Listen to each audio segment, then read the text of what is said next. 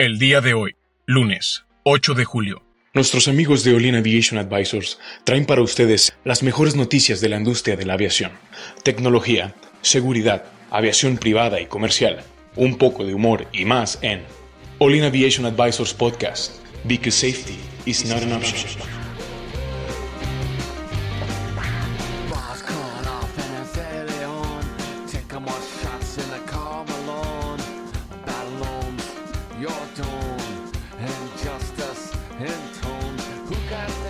Hola amigos, ¿qué tal? Bienvenidos a una edición más de All in Aviation Advisors, una semana más, lunes. ¿Qué tal tu fin de semana, Cristian? No, increíble. Muy bien, aquí contento de estar otra vez con ustedes. Nos- ¿Tú, Adrián, cómo estás? Y a lo Buenos días. mejor ya puedo pronunciar la N y la M ya de vuelta para poder hablar ya de una manera más elocuente, por, por decir así. Qui- Quiero decir que dijiste badera. no, no es cierto, no es cierto. La semana pasada qué bueno que no pude venir porque hablaba como Carlitos, así de, de, de los Rubras. No podía hablar de la, la No M, podías la bien. la- no, no podía. que, pues, que bueno, gracias a Dios ya estás de vuelta.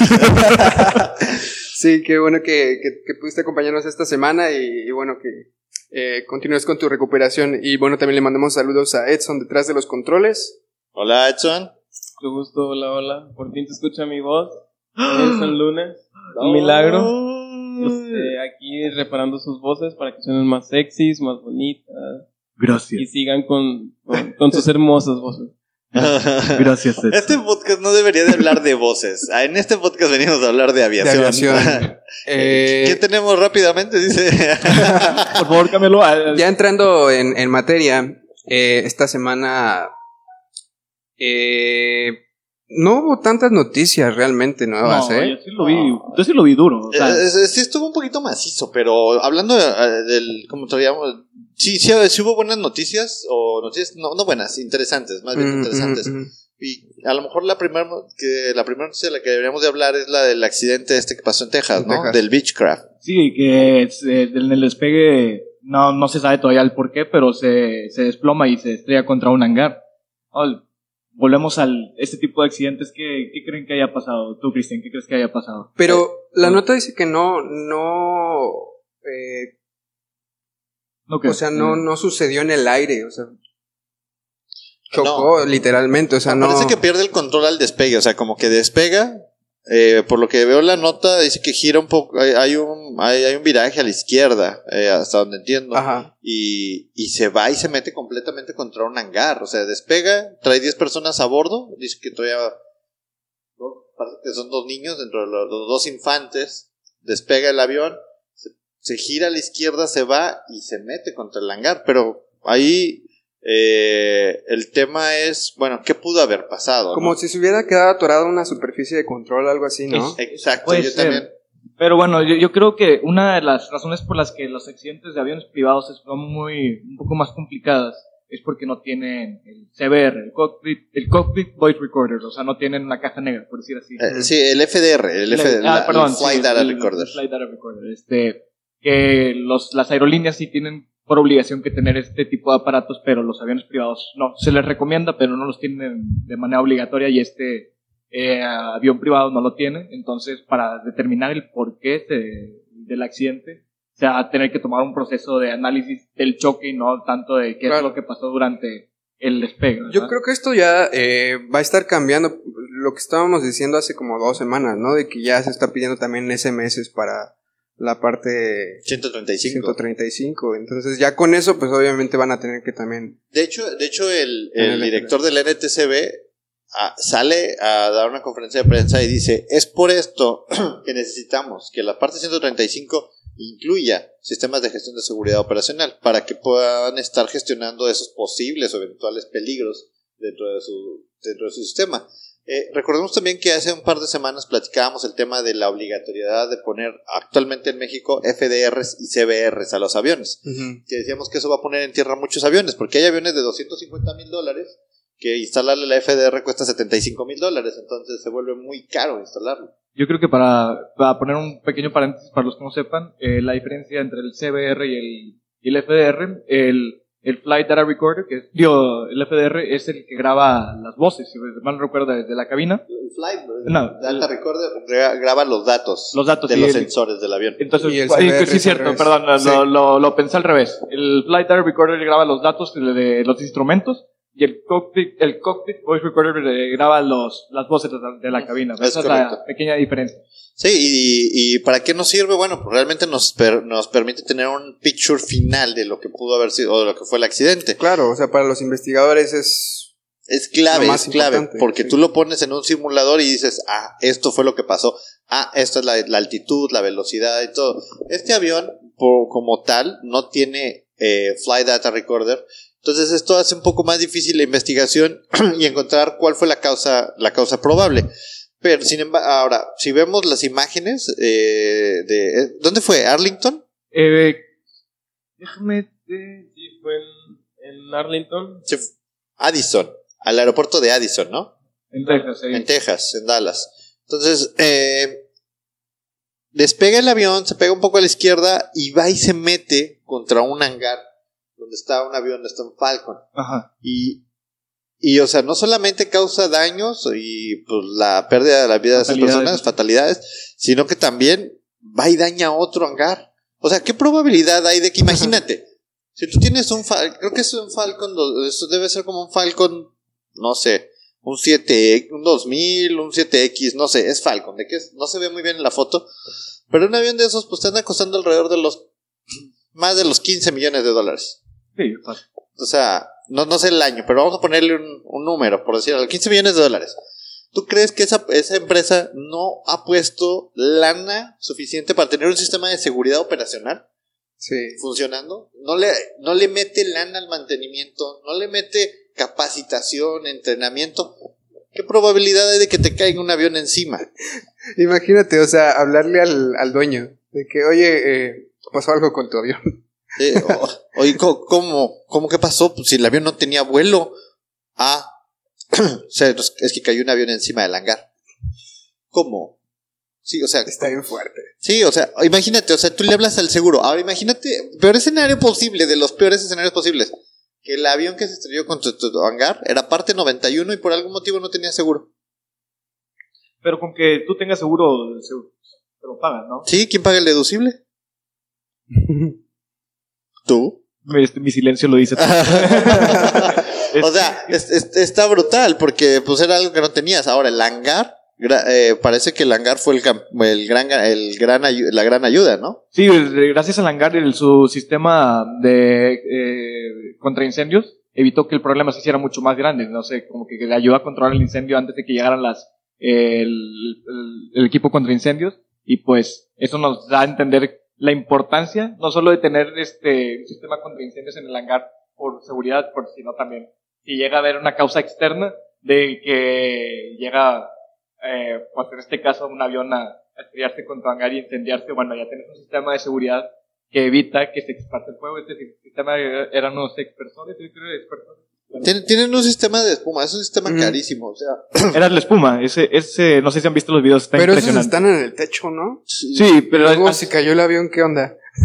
no, pero o sea, no en todo el techo, no se cayó en todo el techo, o sea, no sé si me va a entender. pero sí entró por el. Es que la, la imagen sí se ve como Entró que por entró la Sí, el ventana. techo. pero o sea, me refiero a que el sistema no, o sea, si se jala en todo el hangar, no, no jala en solo una parte y ya con ese sistema Oigan. en minutos se llena el hangar de esa espuma y ya se evita que, que siga el incendio. Me desdigo, perdón, Adrián, Era- no, no veo espuma. No, es lado. este, según yo era expersores normales de Ah, agua, ah, sí, aspersores, perdón, este, eh, como los de las oficinas, por decir, por el estilo, Sí. que como quieras funcionan muy bien. No como los espuma, los espuma pueden llenar el hangar en cuestión de minutos y sofocar cualquier incendio antes de que sea me- peor. Los de agua se tardan un poquito más, pero lo controlan y también Claro. evitan más problemas. Bueno, el asunto aquí es que, que ha estado pasando mucho con, con el- eh, la parte 135. Eh, en la semana también vi una de una avioneta, creo que se cayó en un desierto, una cosa así. O sea, en la semana han estado pasando cosas así con, con aviones privados. Yo creo que la NTCB, si mal no me acuerdo, la, la NTCB está... Ya están es- presionando. presionando a la FAA, la NTCP, la NTCB Sí. presiona a la, la FAA de que ya se implementen el, el sistema, el, el SMS, para ya mínimo, si siguen pasando estos problemas, tener una gestión del no sé, el qué es lo que está pasando y en dónde, el por qué, y ya mínimo mitigar esos problemas en un futuro para otras aeronaves. Es que hay que entender, hay que, y, y definitivamente hay que entender que esta parte de seguridad operacional tiene que cubrir el, el data. Al final son data y son indicadores y debes de decir, bueno, ¿cuántas veces te está pasando esto? Y lo único que te está pidiendo es cuenta las veces que te están pasando, documenta, aprende y toma lecciones para ir adelante. Y ese data, al acumularlo de todos los operadores, pues te va a poder permitir anticiparte lo que ser ese tipo de eventos. O sea, no creo que sea el primer avión que cae encima de un hangar. No. Pero sin, o sea, sin embargo, no hay data. O sea, ¿cuántas veces ha pasado? ¿Quién ¿Qué tipo de aviones? ¿En qué aeropuertos? ¿Bajo qué circunstancias? Entonces, si tenemos ese data, nos podemos volver, pues, predictivos al momento de Y es estar que en un. SMS no creo que venga eso de que qué hacemos si se cae un avión encima. No. Pues no, tienes un plan de respuesta a la emergencia, pero, Debería, pero, pero, pero, a- ¿Tan no, específico? no creo que tengas esa contingencia, o sea, avión que cae encima. Ah, ya, hay que hacer esto. Y lo tomarías como, no sé, en caso de que incendio dentro del hangar. O, ajá, un incendio dentro del hangar, ¿qué hay que hacer? Pues evacuar a la gente. O sea, tiene que ser muy genérico, pero también tiene que buscar ser muy específico. Para volverlo específico, necesitas tener data. Sí, sobre todo para ver la data, te deja ver la las tendencias, creo que es la palabra, la tendencia a qué, qué, qué son los problemas que se tienden más a pasar y en qué tipo de, pro- qué tipo de soluciones se pueden ah, contrarrestar ese tipo de tendencias. Así de que, en este caso, si la tendencia es estrellarse aviones en los hangares, no sé, tener, por decir así, un, un sistema contra incendios un poco más fuerte, la espuma en lugar de los, de los normales, o tener, no sé, si el hangar está cerrado, tener una puerta un poco más fuerte o reforzado. Y, es que, como dices, o sea, la parte interesante del data, o sea, no solamente es capturarlo. O sea, es decir, bueno, viene, vienen aumentando esas condiciones, pero implementamos una acción que nos hace que ese dat, que es que haya, que haya una curva de inflexión. Y eso quiere decir que nuestra acción abona a que, a, que a, mejorar la seguridad. Porque ves el cambio en el data. Pero imagínate que tú implementas una acción y las condiciones siguen. Entonces ah, pues te permite recalibrar, hacer una nueva mitigación, una nueva acción, hasta que esa, esa curva se, se, se cambie. O sea, pero eso es como las empresas de aviación deben de estar trabajando en encontrar ese data que les sirva sobre problemas muy comunes, porque cada empresa tiene su propio nivel de, nivel de problemas. O sea, digo, no sé qué habrá pasado con este avión. ¿Ustedes creen que para finales de este año ya sea obligatorio la, la, FAA, la FAA diga ya tiene que tener el- Pues la parte- que para el 2020. Sí, como que están buscando lo que para el 2020. Yo creo que para mediados o finales de 2020 eso va a ser obligatorio.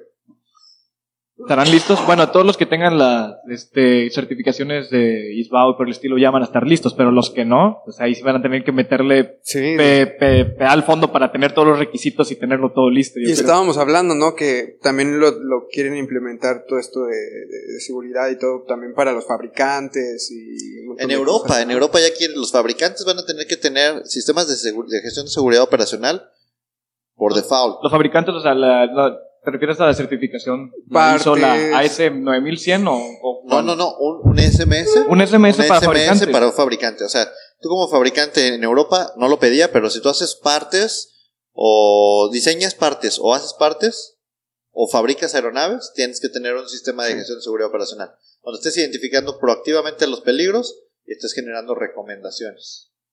Sí. Porque, por ejemplo, creo que Beechcraft tiene que decir algo también al respecto, ¿no? O sea, como no Pues, sabemos qué pasó, depende- estamos al pendiente, lo que Ah, sea. exacto, sí.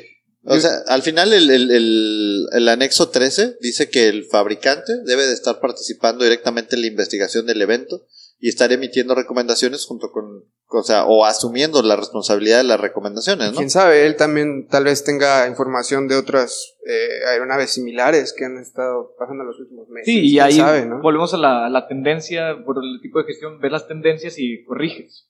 Exacto. Pero para eso necesitas una gestión primero. Y esa gestión viene con el SMS. Sí, porque, o sea, mientras las empresas no encuentren la manera de capturar sus lagunas de procedimientos, de formas, de... O sea, eh, eh, al final lo único que está haciendo un sistema de esos es volverte un poco más consciente y decir, ah, ok, eso es lo que me está pasando. Es como tus finanzas personales. Oye, es que no me alcanza el dinero. Bueno, ¿por qué no te alcanza?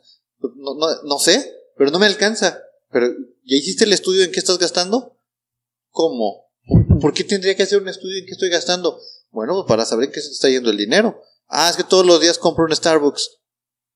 Eh, pero eso no hace diferencia, eso no mueve la aguja. No, papá. O sea, un Starbucks, ¿cuánto cuesta un Starbucks? ¿60 pesos? Más o menos, yo 80, creo. 70, 60, 70 pesos. Al día. Entonces, ya por, le sacas. por 20 días, 70 por 5 son 350. Por 4 semanas son 700, son 1400 pesos al mes de Starbucks. De puro 1400 cafecito. pesos de puro cafecito. De puro café. O sea, Más las papitas, más. más el mofincito, porque pues, ya se te hizo fácil, ya estás ahí, no he desayunado y me lo merezco. Oye, no te alcanza, pues claro, nunca te va a alcanzar, no O sea, ganas 6 mil pesos al mes y gastas 1400 de Starbucks, pues Gasolina. po- po- ya, eh, saca tus cuentas tú solo, o sea, No, y, y, y tú de data, entre más se tarden en sacar este tipo de gestiones de almacenar data, más va, va a afectar. Yo creo que entre más se tarden, más afecta. Entre antes te saque ese tipo de gestiones, pues empiezas a recibir data ya con más tiempo y ya puedes corregir desde antes. sí, y además el data rancio no sirve para nada. Claro. O sea, si tienes data de hace 15 años de accidentes, pues es una aviación diferente. O sea, hace 15 años el nivel de regulación que se tenía no era el mismo que tenemos el día de hoy. Entonces, tenemos que también entender que el data que se está produciendo hoy no refleja la aviación de hace 10 años, de hace 15 años. O sea, esto es un data nuevo porque hay, hay nueva regulación, hay nuevas aeronaves, hay nueva tecnología que nos va, nos va a arrojar información diferente. Entonces, Claro. Y ahorita con el ADSB, quiero ver cómo gestionan tanta información, ¿eh? Porque si van a meter el SMS, el, el ADSB, o sea, va a haber tanta información que de verdad quiero ver cómo la gestionan. ¿Cuántas columnas va a tener, cuántas columnas va a tener ese Excel que tienen? Exacto. No, o sea, por ejemplo, si tú le subes a eso, le, le subo eh, otra, otra cosa que se llama FOCUA, que es el Fly Operations Quality Assurance, que es donde descargas el data del avión, de cada uno de los sensores, y lo pones en una tabla, y le pones lo del SMS, y le pones lo, lo del ADSB, ok, ahora tienes mucho data. ¿Qué de todo eso, es va- qué de todo eso necesitas analizar? Y, y ahí es donde viene el gran valor de saber para qué quieres el data, porque no nada más es decir, ah, bueno, ya tengo muchos datos, ok, ¿y ahora qué va a hacer con ellos? Exacto. ¿De qué te sirve saber que todos los días estamos a 25 grados? Sí. Bueno, pues eh, lo dejamos hasta aquí, amigos. Eh, recuerden nuestras redes sociales, All In Advisors, eh, Facebook, Twitter, Instagram. También le mandamos saludos a Chava, que no pudo acompañarnos esta semana. Chava, te extrañamos. Pero, No tanto. Ah, te creas, claro que sí. muy bien. Eh, ¿Alguna otra cosa que quieran agregar, amigos? No, no, no, muchas gracias Héctor por, por, por el día, por, por el espacio. Este, no, yo nada más, este, un saludo a todos, sobre todo a ti, chava. No te creas que te odio, o sea, aquí te extrañamos. Estén pendientes también en Facebook. Ya vamos a eh, subir, yo creo que la, la revista este miércoles. Ya estamos cerca de los mil followers. Ya, Ya. estamos muy cerca. O sea, vamos a, llegando a los mil amigos, vamos a hacer un giveaway muy bonito. Héctor, Héctor, si no saben, Héctor pinta.